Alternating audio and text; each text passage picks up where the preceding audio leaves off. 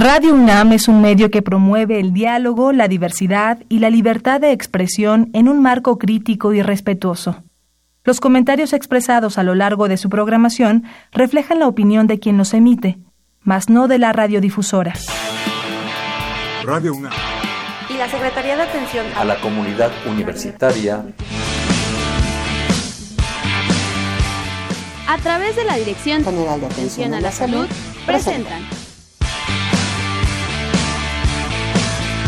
Confesiones y confusiones. Un espacio de salud para los jóvenes.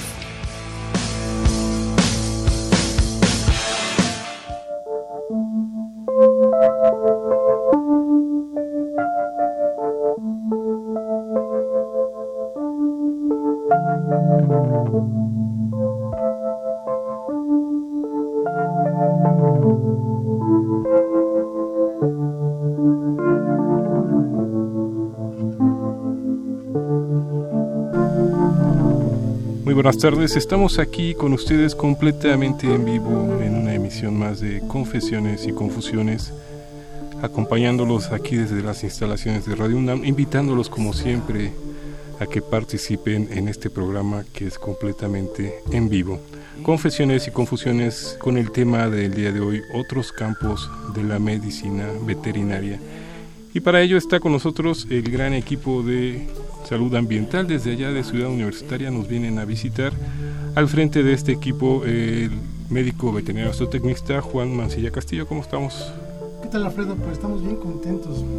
Mira, como es cada costumbre cada año, celebramos el Día del Médico Veterinario y esta vez se celebró, bueno, como siempre, el 17 de agosto, fue la semana pasada. El 17 de agosto, Día del Médico Veterinario. Así es, pero todo el mes en diversos organismos, en diversas escuelas, facultades de medicina veterinaria se hacen festejos, en algunas clínicas, algunos este, laboratorios, también se hacen algún tipo de algún tipo de, promociones festejando justamente este quehacer, ¿no?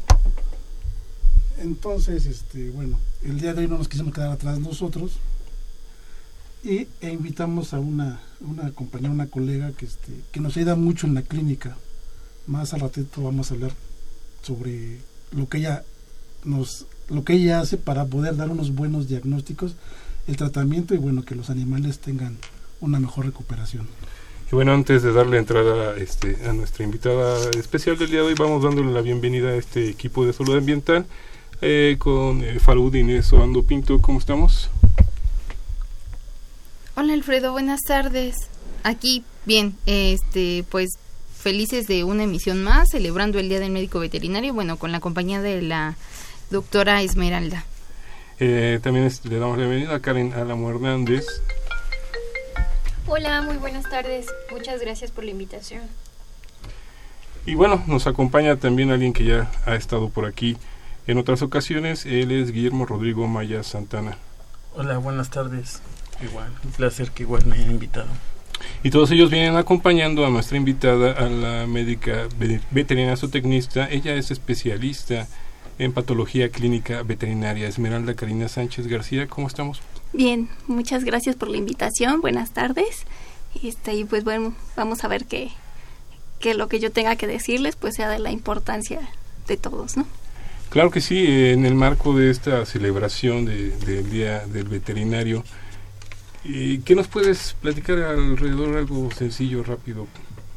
Pues mira, ya alguna vez hemos platicado sobre historia de, de- del quehacer veterinario, ¿no? Este, algunas veces hace mucho tiempo la famosa el rifle sanitario que fue aplicado hacia los hacia el ganado, pero también hacia algunos colegas, ¿no? Los Claro. tuvieron que, que matar. Este, en el tiempo de la revolución también ahí tuvieron que ver algunas veces los veterinarios en cuestión de los ejércitos con los caballos, todo este rollo, ¿no? Pero bueno, esto se va modernizando, la vida va continuando, las costumbres, los usos van también surgiendo nuevos y la tenencia de mascotas, después tenencia responsable de, mascotas, hasta llegar a nuestros días que este creemos que cuando preparamos el tema que cada vez hay más dueños responsables, que cada vez más en lugar de comprar perros de raza pueden estar adoptando algún tipo de ejemplar, ¿no? Pero también se preocupan para llevarlos al, pues, al médico, ¿no? A las clínicas, no solamente aplicarles sus vacunas o sus desparasitaciones. Hemos visto que hay una gran hay un gran boom sobre accesorios, ya sean ropitas, zapatitos, fíjate, zapatitos para los perros, gogles, o sea, un sinfín de cosas este, que, que les compran a sus, a sus animalitos, ¿no? Pero tristemente también nos podemos dar cuenta de que cuando se trata de tratamientos ya más largos, de enfermedades eh, que son crónicas o que empiezan a ser crónicas, pues ya empieza como que a el bolsillo, ¿no? Entonces, este, no sé, Inés, si me quieres ayudar. Vamos introduciéndonos en, en, el tema del día de hoy que precisamente tiene que ver con todo esto eh, de lo que uno piensa que es el médico veterinario y lo que realmente va pasando alrededor de este de esta aplicación en la, en la vida cotidiana de, de las ciudades. Sí, claro, Alfredo. Bueno, pues retomando lo que decía el doctor Mancilla, ¿no? En cuestión de las enfermedades de las mascotas, o sea, luego es más fácil que les compren un par de zapatos que no lo requiere, a que tú le dices, no, pues necesito hacerle ciertos estudios, porque ya tu perro, por lo que me dices, no sé, tres o cuatro días con vómito diarrea y pues no sabemos qué tiene, ¿no? Entonces luego es más fácil que accedan a comprar algún accesorio que algún estudio de, de laboratorio. Entonces, bueno, parte de este programa es pues hacer conciencia, ¿no? De que es también importante, ya sea que esté mal o como un chequeo como nosotros eh, anual o cada seis meses, es importante que se les realice.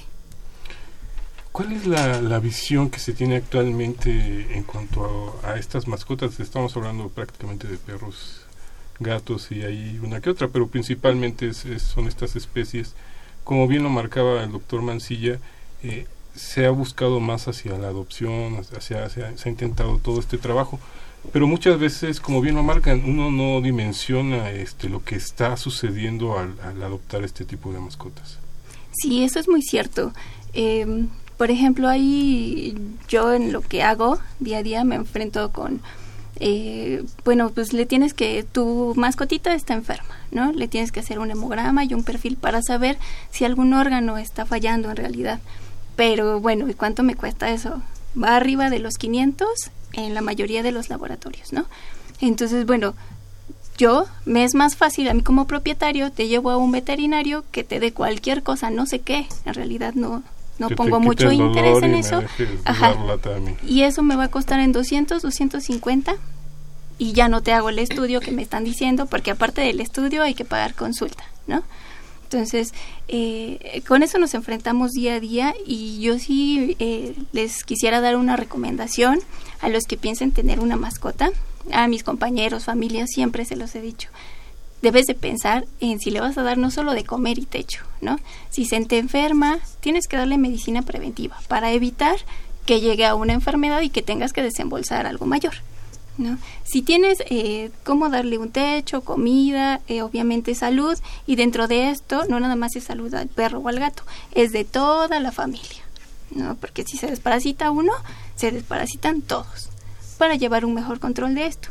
Entonces tienen que pensar en muchísimas cosas para decir sí, puedo tener un perro, ¿no? No es una decisión fácil porque implica un costo, ¿no? Eh, son animales que ya pasan a ser parte de nuestra familia y como tal pues debemos cuidarlos. Bueno, sí, en un punto tiene mucha razón la doctora. Ya los animales ya empiezan a formar parte de la familia. Eso también conlleva a que ahorita mayormente las familias ya aportan más en lo que sería la salud del animal.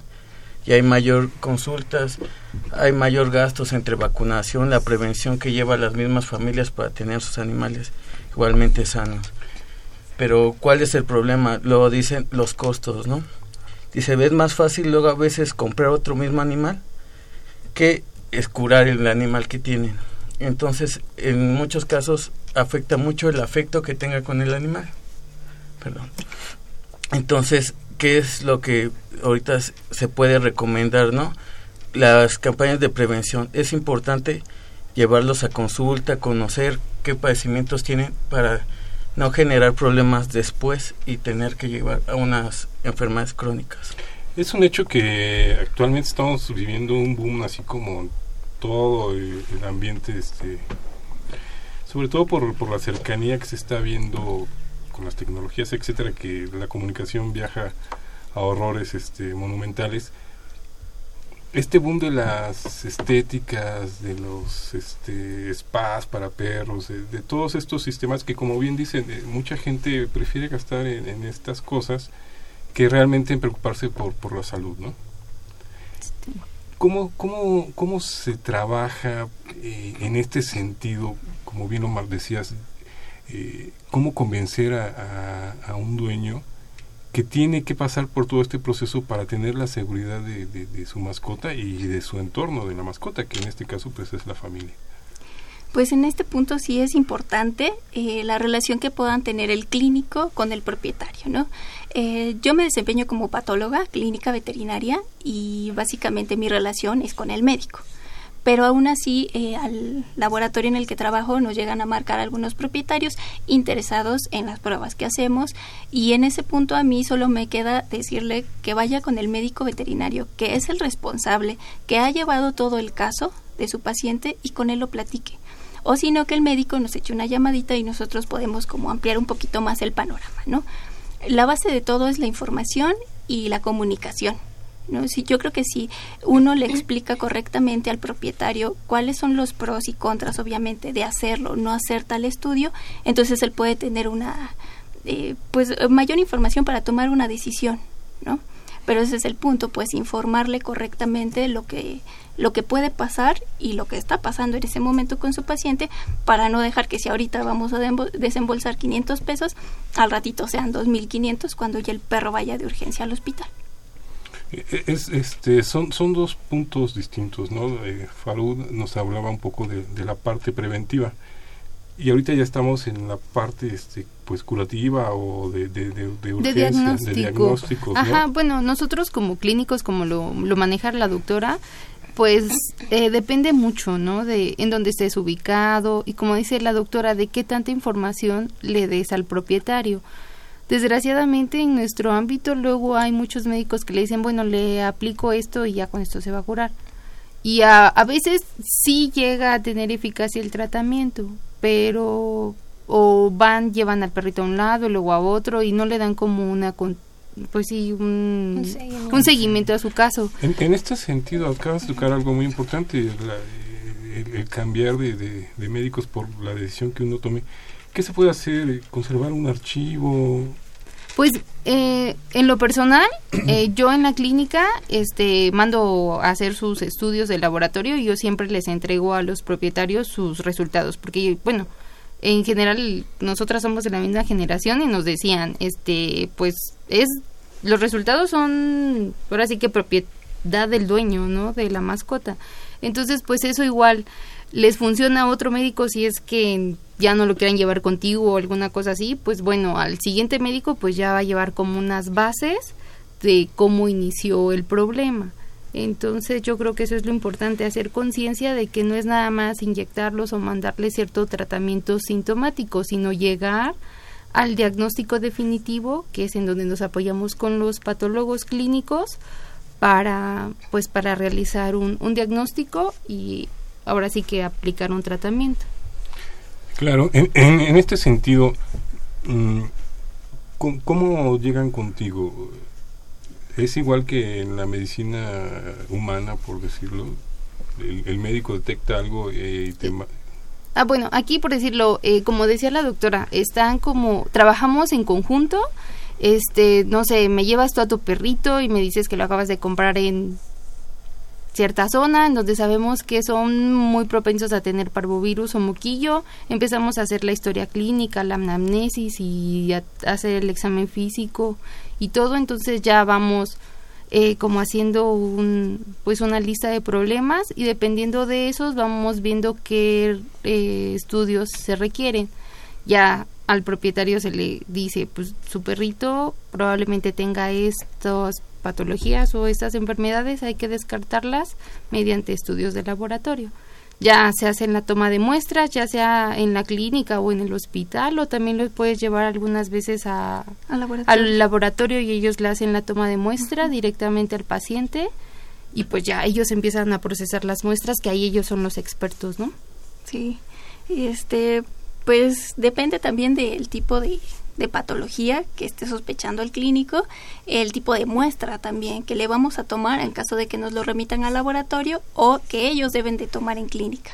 Y ya dependiendo de eso, pues nos envían sus muestras y nosotros procesamos lo que el médico nos está pidiendo en la hojita porque él es el que sabe, el que tiene toda la información del paciente, ¿no? Esto no quiere decir que nos lavemos las manos y tú te equivocaste, no, no, no. Siempre si creemos que hay algo que pueda estar como pasando de lado el clínico, eh, la labor del patólogo clínico veterinario es echarle una llamadita, estar en constante comunicación, ¿no? Con el fin de que se llegue a un diagnóstico rápido y obviamente puede certero y puedan dar tratamiento a ese paciente. ¿Este diagnóstico quién lo determina? me imagino que el médico, ¿no? Una vez que cuenta con los elementos. Exacto, pues ahora sí que es en conjunto, no sé, eh, te llega un, un, perrito de 12 años que eh, empezó con poliuria, bueno, con aumento de frecuencia de consumo en las noches de agua, que orina mucho y que está bajando de peso o, y que está comiendo bastante. Entonces dices, no, pues ¿qué pueden ser? Pueden ser bastantes patologías, ¿no? Entonces ya dices, no, pues sospecho igual y puede ser diabético. Entonces, pues ya tú tomas tus muestras, las mandas, ya ellos corren las, pues todo el hemograma, la bioquímica y el urianálisis, que son los tres principales este estudios, que se realizan. Ajá, los de rutina y ya el, el, la bioquímica sanguínea depende de lo que tú quieras. Entonces, pues ya, ajá, eh, dependiendo de lo que tú sospeches que tiene. Y pues bueno, y ellos te emiten los resultados y tú ya pensando en lo que en tus diagnósticos diferenciales pues ya vas descartando pero ahora sí que es en conjunto es como que llegar al diagnóstico definitivo en conjunto, junto con los patólogos clínicos, a lo mejor con un radiólogo, a lo mejor dependiendo del estudio que se le vaya a realizar, y en conjunto se lleva al diagnóstico definitivo.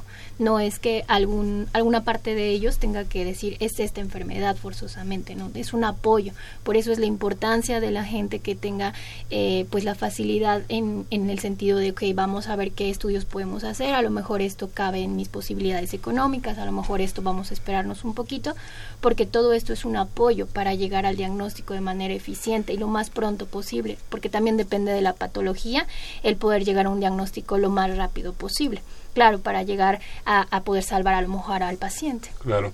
En este sentido es un punto importante, ¿no? Como bien lo marcamos desde un principio, la parte económica, ¿no?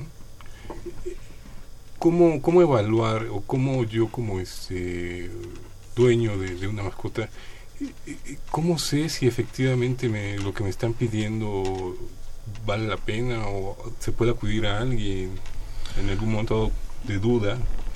Si podemos hacer un símil, Alfredo, cuando un humano se enferma, cuando tú te enfermas vas al médico y te toman tus pruebas de laboratorio y aparentemente es gratis porque a lo mejor estás en un sistema de salud del, del gobierno y pues...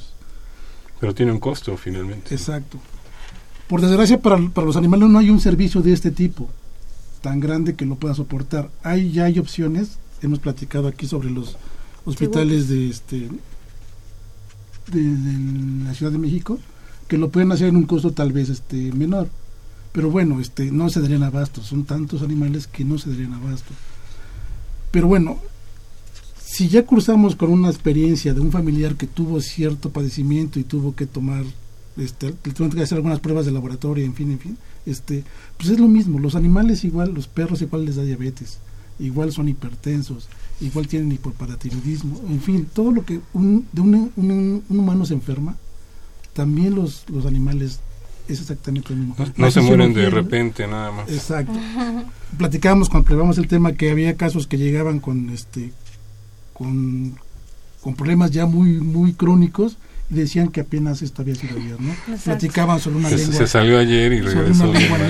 Y decían, no es que ayer no la tenía así, pues no, son, son casos que van evolucionando al tiempo y ya cuando el, el dueño ya lo ve que sí están las últimas, pues tiene el milagro, ¿no? Decide llevarlo que generalmente ya es imposible. Y que generalmente es ahí donde gastamos más dinero, ¿no? Porque a lo mejor si hubiéramos llevado en el principio o al inicio de estos signos, a lo mejor hubiéramos diagnosticado temprano, hubiéramos atacado temprano el problema en el caso de que sea algún tipo de enfermedad bacteriana o cualquier cosa, y hubiéramos evitado este proceso, pero no, llegamos tarde y a lo mejor el gasto va a ser todavía el doble o el triple, no sabemos. lo que sufre la pobre También, claro, claro que sí. Sí, hay que, bueno, el punto de vista es este, ¿no? La comunicación también tiene que ser con el mismo dueño. El dueño es el que conoce más el perro. Ya ves que estamos tratando con animales que no pueden hablar, que no nos pueden explicar, que sienten, que les duele, qué les está pasando, ¿no? Entonces el dueño es el que sabe y conoce más de los padecimientos de su propio animal. ¿Qué pasa cuando ellos empiezan a mentir, como en estos casos que están comentando mis compañeros, ¿no? Que apenas pasó ayer.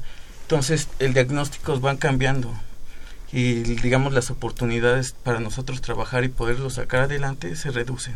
Claro. Entonces hay que ser lo más sincero posible. Sí, Estamos aquí con ustedes en Confesiones y Confusiones. Los estamos invitando para que participen con nosotros. Estamos en el 55 36 8989. Por ahí los estarán escuchando Antonio López Román y José Luis eh, Meléndez Toribio, quienes nos acompañan eh, por parte del Servicio Social. Regresamos.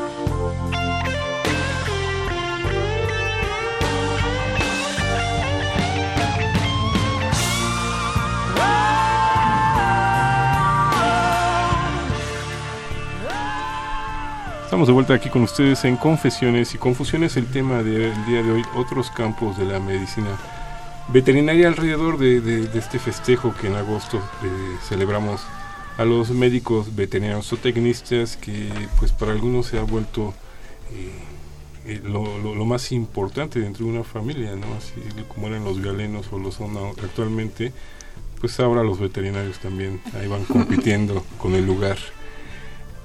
Eh, le estamos escuchando la tarde de hoy a Esmeralda Karina Sánchez García, quien es este, especialista, en, es patóloga clínica veterinaria. Y tenemos esa duda, ¿no? Fuera del área estábamos un poco platicando, emocionados en ese sentido. ¿Cómo, llega alguien a ser patólogo? pues con mucho esfuerzo y dedicación. hay, que, estudiar, ¿no? Y desvelos, sí, claro.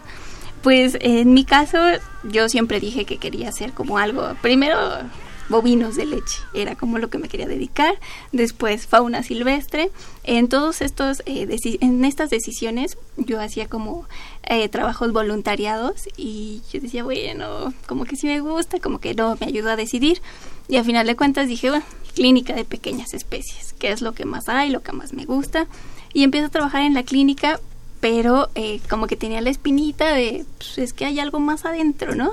Algo más específico, detrás del microscopio, en los equipos, la cantidad, los numeritos que te ponen, en los resultados, pues de dónde salen, cómo se hacen. Y así fue como llegué a la decisión de hacer una especialidad en patología clínica veterinaria. Explícanos un poco más, eh, ¿qué abarca esta, esta parte de la veterinaria?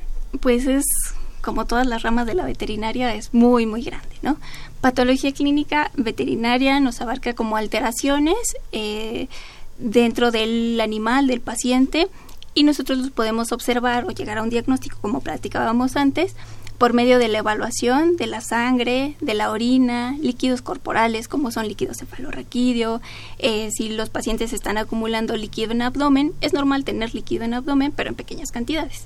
Si esto excede, entonces ya es algo patológico y nosotros evaluamos esos líquidos y podemos decir, bueno, pues es compatible con tal proceso patológico.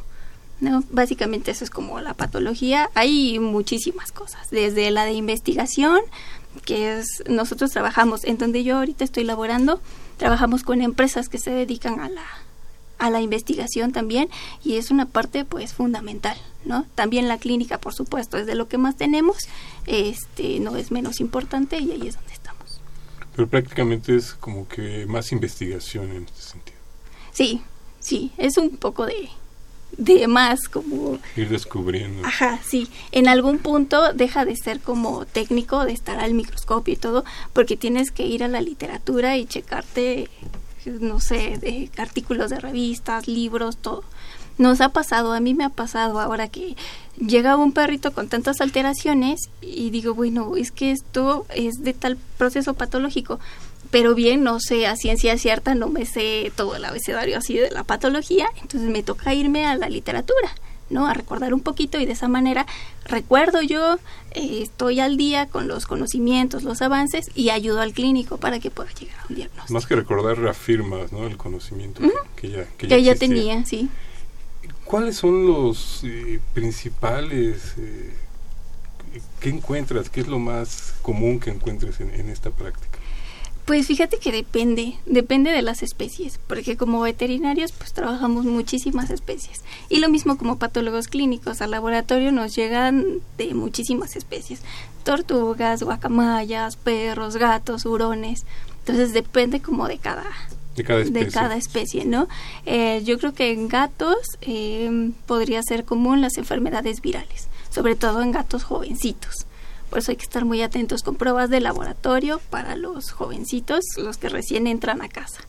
¿no? En perros ya un poquito grandes, pues las insuficiencias renales, como en el caso de los humanos también, también se da. Es común. Sí, es común. ¿Y así algún caso que tú recuerdes que te haya impactado? que Pues hace no mucho tuve un caso, eh, fue muy interesante porque hasta la fecha pues no, no sabemos cómo es que el paciente se pudo infectar él eh, solamente tenía diarreas, había estado así por meses, por meses con diarreas. Entonces ya hasta que lo vieron completamente este, pues deshidratado, lo llevan al veterinario y el veterinario precisamente nos lo llevó para que tomáramos las muestras. este perrito iba en una condición corporal de uno de cinco, ya estuporoso, no se podía eh, mover, ya no respondía correctamente a los estímulos del medio y aparte iba súper hipotenso, hipotenso, deshidratado y jamás pudimos encontrar una vía de acceso a alguna vena. Generalmente nosotros tomamos sangre de yugular porque las radiales se les deja a los clínicos si acaso tuvieran que canalizar en clínica. Estamos hablando de las patas principalmente. Ajá, esas son las radiales, las de los bracitos. Entonces nosotros eh, tomamos del cuello porque es un vaso grande la yugular y nos da sangre suficiente y rápido porque al perrito no le podemos decir, estate quietecito aquí, ¿no? Pues no. Y este, entonces que ese perro mm, estaba hipotenso y no pudimos hacer el muestreo. Pero al momento él se estresó de tal manera que defecó en la mesa. Entonces, pues fue lo único que pudimos obtener de él. Entonces llevamos esa muestra a hacer unas técnicas eh, coproparasitoscópicas y ahí encontramos un parásito que es súper raro. Eh, se llama, bueno, lo conocemos como tetrateridios de mesocestoides. Entonces cuando lo vimos, sí, sí, sí, cuando lo vimos, pues todos sabíamos que era, pero en México es algo que ha pasado como cinco veces nada más, así de rarísimo. Entonces obviamente toca irte a la literatura, ¿no? Bueno, ¿qué está pasando? Y toca hablarle al médico y al propietario a la vez para que nos den más información. Resulta que este perrito era, eh, es un perro, bueno, sí ya era porque falleció, ya estaba muy mal, este, que lo habían traído de Estados Unidos entonces la teoría es que pudiera ya haber venido como infectado, ajá, y llegó aquí, eh, son parásitos. Eh, Perdón, parásito. Ajá, ya llegó aquí y pues lo desarrolló cualquier periodo de estrés y pues se lo se lo llevó completamente, sí. Al tiempo también trabajamos con eh, los anatomopatólogos, que también es parte fundamental del laboratorio, y ellos, bueno, recomendamos hacer la necropsia para ver cómo estaban el resto de sus órganos el intestino estaba muy mal y era por el mismo parásito, ¿no? Pero esto, si el perro hubiera salido adelante, pues les deja problemas severos de intestino, porque allí se acaba prácticamente el intestino. No es la manera correcta de decirlo, pero, eso en pasa. palabras, eso es lo que sucede. Sí, se acaba. Son de los casos como más raros que hemos tenido y donde pues sí es gran número de personas los que necesitamos estar en contacto para llegar a un buen diagnóstico. Que ahí también tocas algo complicado, ¿no? La, prevención o, el cuidado, la seguridad en, estos ambientes. Sí. Que imagino que es lo mismo que la química este, humana, ¿no? Sí, sí, es muy similar. Este, si se hubiera tenido idea que este paciente venía con ese parásito, yo creo que ni siquiera entra al, al país, ¿no? y ni siquiera lo dejan traer esta porque lo trajo una gran empresa que trae perros de allá para venderlos en México, yo creo que no se hubiera arriesgado. Ese es otro tema de los que hemos platicado. Pero, mira la importancia del caso, Alfredo. Hubo, hubo un médico que lo pudo haber diagnosticado. Se apoyó con el laboratorio. Ellos a su vez apoyan con otro, este, con otro especialista que es este, que, hizo el estudio de la necropsia. Claro, para, o sea, fue todo para después este, este último diagnóstico volverlo a regresar al clínico para que el clínico prevea unos posibles este, contagios después, ¿no? O sea que es, este caso, o sea, si bien dijiste que eran cinco en el país. Sí, hay muy pocos. Ojalá no sea próximamente el sexto, ¿no? Porque el trabajo que se hizo, pues pudo haber tenido el éxito de haberlo cortado ahí, ¿no? Y bueno, claro, este eh, tener cuidado con las importaciones, ¿no? Ahí en las aduanas y todos los papeles que sean correctos. Que, que, ese es otro tema interesante que me gustaría que tocáramos ahorita que regresemos. Vamos a ir a una breve pausa. Le estamos agradeciendo que se comuniquen con nosotros al 55 36 8989. Regresamos.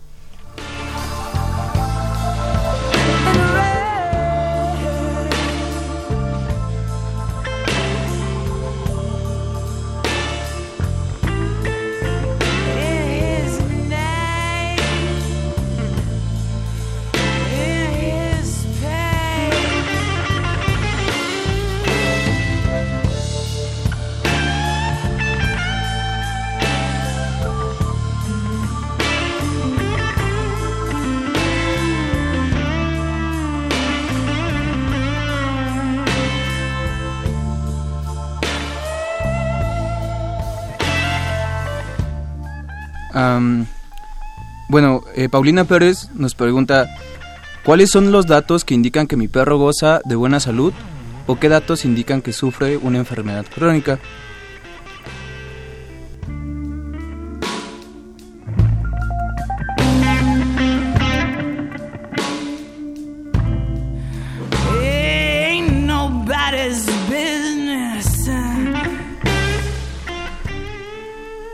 Estamos de vuelta con ustedes aquí en Confesiones y Confusiones, como siempre agradeciendo que estén con nosotros eh, vía el 5536-8989 la tarde de hoy con el tema Otros campos de la medicina veterinaria. Y ya por aquí José Luis Meléndez Toribio nos leyó alguna llamada. ¿Qué nos puede comentar eh, Esmeralda Karina Sánchez García? Pues eh, si son perros que eh, mantienen su actividad eh, física, que si salen a correr con el propietario de la misma manera como lo han hecho antes, podemos suponer que es un perro sano, un perro que orina en la misma frecuencia como lo venía haciendo.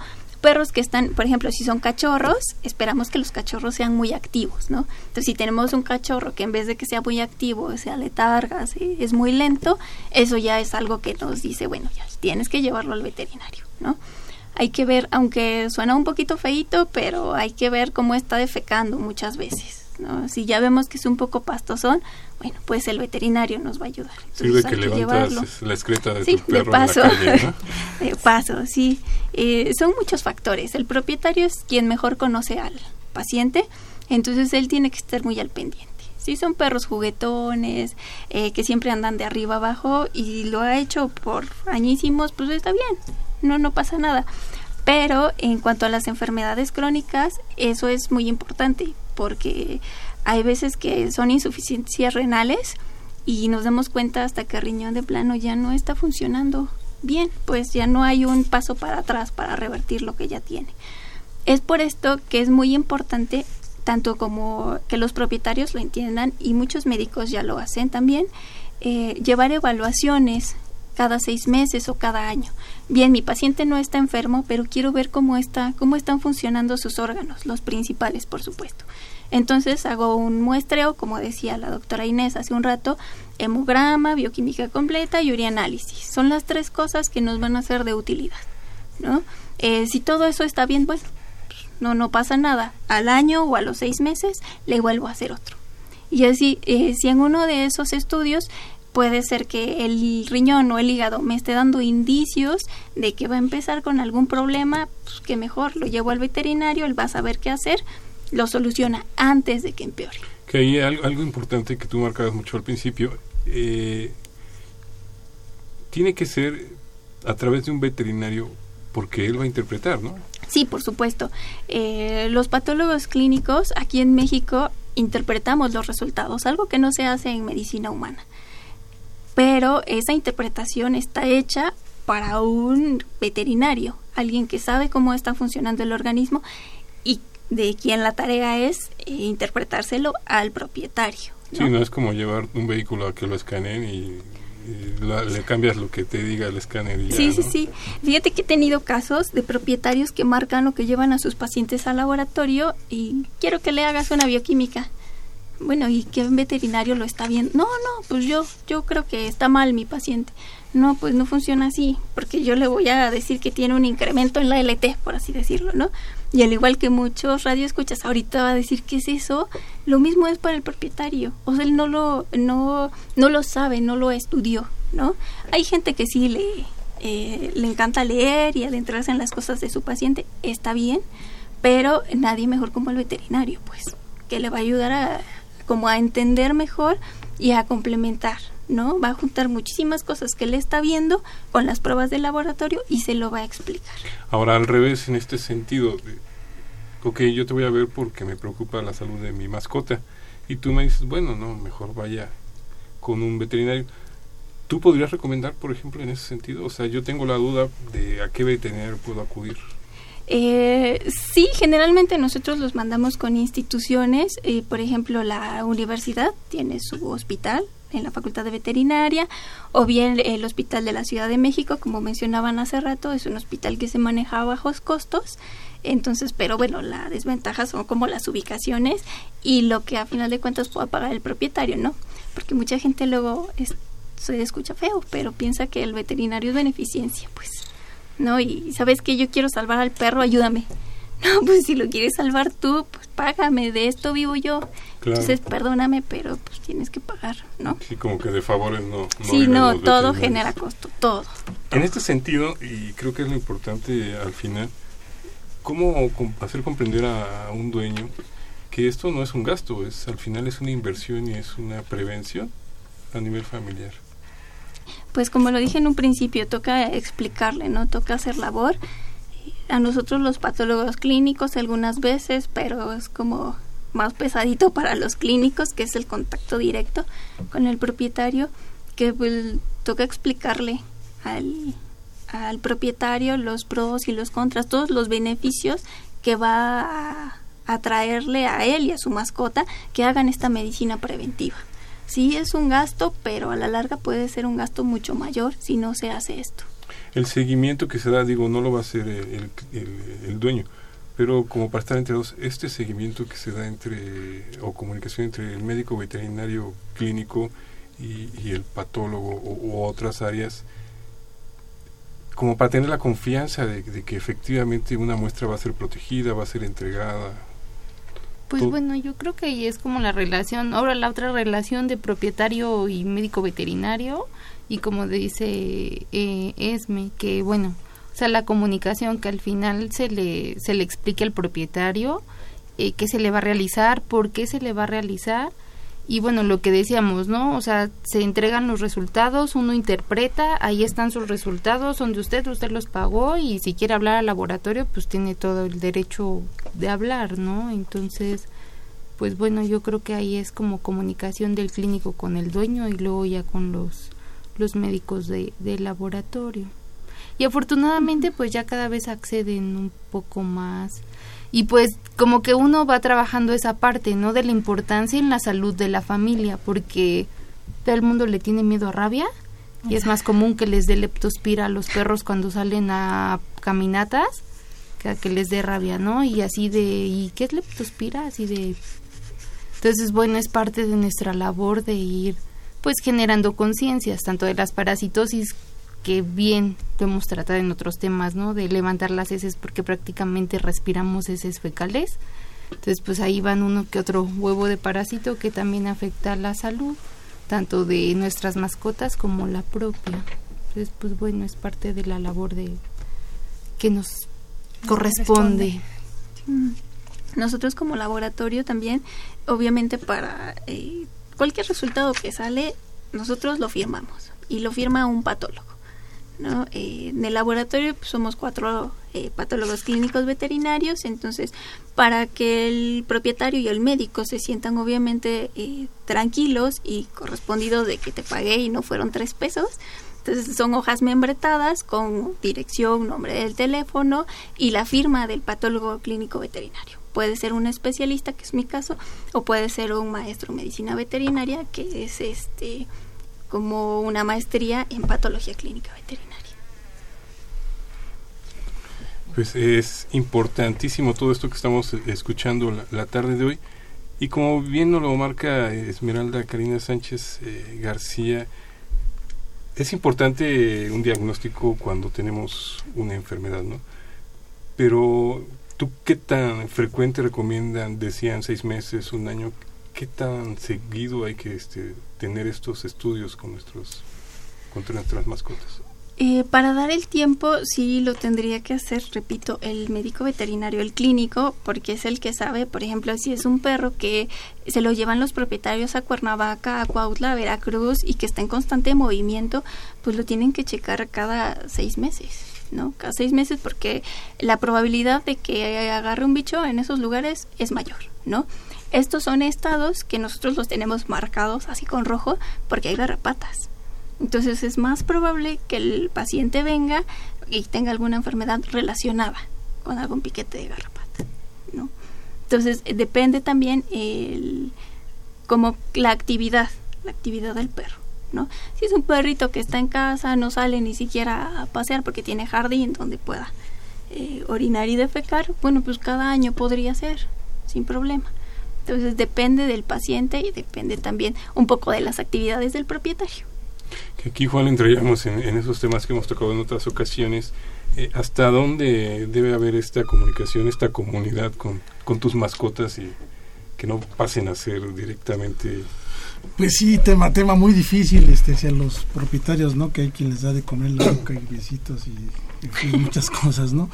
Pero bueno, hay que recordar que cada quien en su costal, ¿no? O sea, yo como dueño responsable pues tendré mi perro en la posición en la que la tiene que tener y si bien los animales, este, son los perros son, son animales de, grupo, de jauría, van a ubicar al, al, alfa, van a hacerle caso al alfa, que muchas veces el alfa no es el papá, a lo mejor es la mamá, o a lo mejor uno de los hijos, ¿no? Entonces este, es sobre el que van a, recibir este, malas órdenes o a, quien le van a tener pues más respeto en el sentido de que el regaño viene de esta persona, ¿no? Y bueno, si seguimos este comportamiento en casa, pues el, la mascota va, va, a alinearse. Pero si todo el mundo es un desorden en casa, pues la mascota va a ser de las suyas, ¿no? El alfa va a ser la mascota. Al final es el que da las órdenes. Así es. Hay, hay, hay alrededor de, de, todo esto que estamos platicando la tarde de hoy, algo que ha ido creciendo, digo, en, las enfermedades humanas, pero también entre las mascotas, el cáncer que como, como bien lo dices, hay, hay, hay situaciones que, que, son difíciles de identificar hasta que ya es demasiado tarde. Sí, el cáncer es un tema bastante extenso, ¿no? Es como decir planeta Tierra, así. Y bueno, y ahí que mm, he tenido casos donde me marcan, mi perrito tiene cáncer, quiero ver si hay una muestra, una prueba que tú me puedas hacer en sangre para determinar cáncer. Bueno, ¿cáncer de qué? ¿No? ¿En qué estás pensando? Hay una prueba para cada órgano. Entonces dime, ¿cáncer en dónde? Para que yo te pueda ayudar con una prueba. No es como en los humanos, desafortunadamente vamos un poquito más atrasados en medicina veterinaria, no es como en humanos que ahora existen marcadores y que te toman sangre y te diagnostican muchísimas cosas, ¿no? No es tan avanzado en, en medicina veterinaria. Entonces, eh, deben de llevar como alguna exploración física, un examen físico para decir, bueno, creo que puede tener algún problema, alguna neoplasia en piel o en vaso, no sé, algún órgano interno y en base a eso elegimos las pruebas diagnósticas. No es así de... Pero digo, dices, van un poco atrás, pero es un hecho que tampoco ya no se mueren tan fácil mm. los pacientes de cáncer, ¿no? sí, ya hay más cosas, ya hay más terapias ahora ya hay muchísimas más cosas. Para diagnóstico, en veterinaria también manejamos algunos marcadores, sin embargo no son tan extensos, ¿no? La gama no es tan extensa como en medicina humana. Pues ahí está. Y vamos a ir a una breve pausa. Regresamos con ustedes para las conclusiones de la tarde del día de hoy aquí en Confesiones y Confusiones con el tema Otros campos de la medicina veterinaria. Los seguimos invitando para que se comuniquen al 55 36 8989. We both know you need them. You're stuck in the middle of all irrelevance. And your heart is beating. Cause you know that you gotta get out of the middle and rise to the top now. When you've made it, won't you tell me what to do? Cause I'm playing it.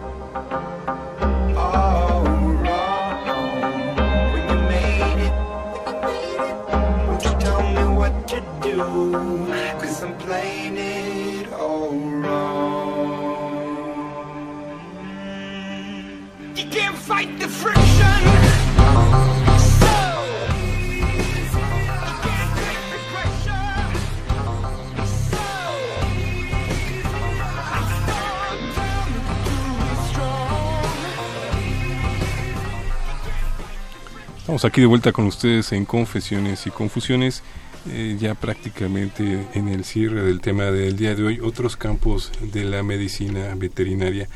Y bueno, nos está acompañando, aparte de todo este equipo de salud ambiental, en particular la tarde de hoy, Esmeralda Karina Sánchez García, quien es patóloga clínica veterinaria. Y gracias a su asistencia, pues hemos ido develando un poco todos estos eh, escondrijos que, que encierra la, la patología, ¿no? Y la importancia para, para poder obtener un diagnóstico eh, claro y sobre todo que nos ayude para salvar a la mascota o, en, o como bien lo marcabas hace rato, para dar un seguimiento a posibles brotes de, de- de enfermedades. Sí. Pero, ¿qué sucede con la persona? Digo, así como tú los tratas, también te expones, ¿no? O, o por llamarlo de alguna manera. Sí, por supuesto. Eh, tanto los médicos en sus veterinarias o en lo que hacen al trabajo con cualquier animal, como la gente que estamos en el laboratorio, nos exponemos principalmente a la zoonosis. ¿no? Es común que el médico se le haya chispado por ahí y no tapó correctamente la aguja y la jeringa y entonces te manda una orina y cuando estás sacando sus muestras te pinchas el dedo, ¿no? Las y resulta son enfermedades que las podemos transmitir, eh, los animales no las transmiten, ¿no? Entonces eh, te pinchas y al ratito te enteras que ese paciente era positivo a leptospira. Pues es muy probable que tú también puedas desarrollar esa patología. Entonces hay que tener muchísimo cuidado en el laboratorio, eh, llevar buenas prácticas eh, dentro del laboratorio, como es utilizar bata, siempre guantes, eh, si se puede cubrebocas también y eh, también es importante pues que los médicos que nos estén escuchando pues nos manden sus muestras de la mejor manera, ¿no? Para evitar este tipo de accidentes tanto en clínica como dentro del laboratorio ya. Ok, ¿Y cuáles son, eh, pues ahora sí, cómo nos recomendarías a nosotros como médicos de a pie? Enviarte las muestras De la mejor manera posible. De la mejor manera Infórmanos, para su por proceso. favor. Perfecto, Sin pues bueno. coágulos. sí, sin coágulos. Eso depende de, eh, de la especie que están muestreando, el tipo de prueba que nos van a pedir y bueno, también el tipo de recolección que vamos a hacer, ¿no? Es decir, no me van a mandar un tubo de 7 mililitros con EDTA, que es un anticoagulante, eh, con medio mililitro de sangre, porque entonces yo voy a encontrar alteraciones en, los- en los eritrocitos y esas alteraciones no están en el paciente, sino es por el manejo que se le dio a la muestra. Entonces, Adelante, adelante. Lo que pasa es que tenemos una llamada telefónica y no nos gustaría que se quedara fuera del ok, aire. si quiere la, la atendemos. Paulina Pérez Castañeda pregunta, ¿cómo ponerle límites a tu mascota? ¿Cómo ser el alfa para tu perro? Uy, sí, es que es difícil ese tema, ¿no? Bueno, el ser el alfa tiene que ser una persona que tenga, en la casa es el que manda. Siempre hay una persona que domina en la casa. La mayoría es la madre. Entonces los perros que se mueven en jaurías van a buscar a ella como líder. Si ella empieza a bajar el, su temperamento, a consentir al perro, el, el perro puede llegar a subirse a su posición, puede superarla y puede ella tener como que el denominarse como alfa, como la protectora de la manada, empezar a dominar la casa, empezar a dominar los paseos, que se jaloneen y todo.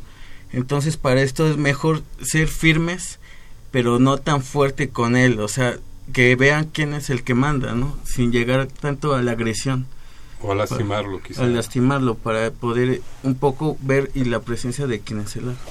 Y también recordar, ¿no? Que como dice el, doctor Guillermo, pues es difícil. Entonces también hay otra área de, la medicina llamado los etólogos veterinarios que nos pueden apoyar con este tipo de, de, problemas, ¿no? Que mi perrito no se hace donde debe de hacer, que mi perrito muerde a los extraños, mi perrito no acepta esto, no acepta el otro.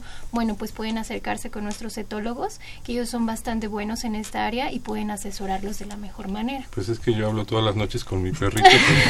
no me hace caso. Ha sido, ha sido un placer realmente estar con, con ustedes esta tarde es, eh, con este tema, otros campos de la medicina veterinaria y aprovechando, pues ya sabemos que estamos un poco fuera de tiempo, pero felicidades a todos los médicos veterinarios o tecnistas. Le estamos agradeciendo que nos haya acompañado, eh, todos son médicos veterinarios o tecnistas. Eh, la patóloga clínica veterinaria Esmeralda Karina Sánchez García, Muchísimas gracias. ¿Algún mensaje que nos quiera dejar a nuestros radioescuchas? Bueno, gracias a todos por la información y para los radioescuchas yo me gustaría que, que sí les quedara ahí, aunque sea como un poquito haciéndoles ruido, que deben de dar eh, seguimiento a sus mascotas con el veterinario, no esperar hasta que estén enfermas. Tienen que dar este seguimiento para detectar enfermedades a tiempo, ¿no? y no cuando ya sea muy tarde. Y este seguimiento, hablo de perros, gatos, hurones, todos lo los animalitos que tengamos en casa deben de tener su médico veterinario y los debemos de llevar constantemente. Pero como bien le dices, este seguimiento empieza por el dueño, ¿no? Por conocer a su mascota un poco más. Sí, por supuesto. No nada más darle de comer y ver que... No, el ser propietario implica muchísimas más cosas. Y como bien lo marca, puede uno irse acercando a otras este, especialidades de la veterinaria para ir entendiendo más a sus mascotas. Sí, por supuesto. La medicina veterinaria tiene muchísimas áreas. Eh, eh, al momento hay muchas especialidades y muchas caen como en las especies que, que tratamos comúnmente en casa, ¿no? Entonces sí nos podemos apoyar de, de esos especialistas también. Pues hay que aprovechar que ellos sí saben. Eh, Farud, Inés Obando Pinto, pues, ha sido un placer. Igualmente, Alfredo. Ya muchas gracias por la por la bueno, por, por haber aceptado la invitación la, la doctora Esmeralda y por estar aquí acompañándonos. Muchas gracias. Al contrario, este, siempre tan elocuente Inés. ha sido un placer. También le estamos agradeciendo que haya estado con nosotros la tarde de hoy a este Guillermo Rodrigo Maya Santana. Sí, muchas gracias. Igual, como decía, solamente es hablar claro, ¿no? Esa relación que tenemos nosotros con los patólogos también se debe hacer con el mismo cliente o con el dueño de, los animalitos eh, para que estos trabajemos en conjunto. Creo que es un trabajo en conjunto para mantener y, prevenir y tener eso, bueno, llegar a la salud de los animales en el caso de la enfermedad. Que también ahí, yo le recomendaría, y es muy común que, este, bueno, entre patólogos y veterinarios clínicos, etcétera, pues tienen su vocabulario y se entienden perfectamente, Pero luego el dueño pues no entiende de lo que le están hablando, ¿no? Y terminan asustándolo más que tranquilizarlo. Te, agradecemos, Karina Lamo Hernández, que ha estado nuevamente aquí con nosotros. Muchísimas gracias, Alfredo. Y pues nada más recordarles que pues no somos sus enemigos, somos sus amigos. Tratamos de, de ayudar a su mascota, entonces lo mejor es decirnos todo lo que sepan. Nada está de más perdonarán la palabra, pero en pocas palabras no son chupasangres, ¿no? no, es la idea. es, toda una gran labor y una gran profesión que hay que reconocer, y pues uno necesita vivir de algo, ¿no? En este sentido. José Juan Mancilla Castillo, tu, tu equipo de salud ambiental. Pues muchas gracias Alfredo y compañeros, pues gracias. Yo no sabía nada si no fuera por ellos. O sea, yo soy quien da los lineamientos y ellos son los que hacen, ejecutan todas las labores allá en, el UNAM, entonces compañeros, a los que están y a los que no están, pues muchas gracias. Una labor importante la que realiza el Departamento de Salud Ambiental hacia el interior de, la universidad, pero también hacia afuera, gracias a todo lo que, las actividades que... Sí, somos pocos y hacemos un poquito más. es importante saber todo esto sobre el departamento, ya que pues para los que anden por ahí por CEU es en beneficio de todos ellos. Por su salud. Le mandamos un saludo a todo el equipo de Confesiones y Confusiones, licenciado Cuauhtémoc Solís Torres, al doctor Javier Estrafón Salazar, al licenciado, a la licenciada Gisela Isela Hernández Fernández, a Guillermo Carballido Cruz, doctor, un saludo, un abrazo. Fernanda Martínez, nos despedimos de ustedes, le agradecemos a Miguel Ángel Méndez en los controles, se despide de ustedes Alfredo Pineda, hasta la próxima de Confesiones y Confusiones.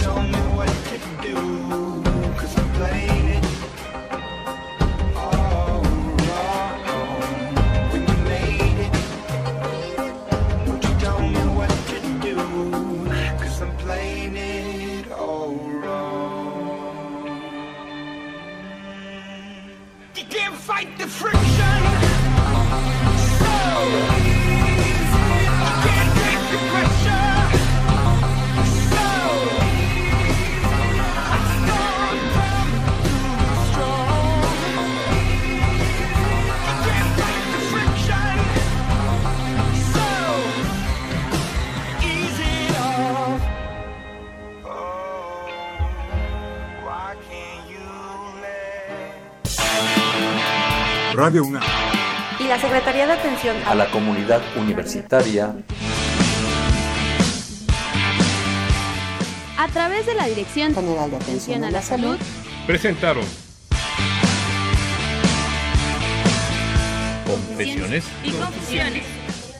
Un espacio de salud para los jóvenes.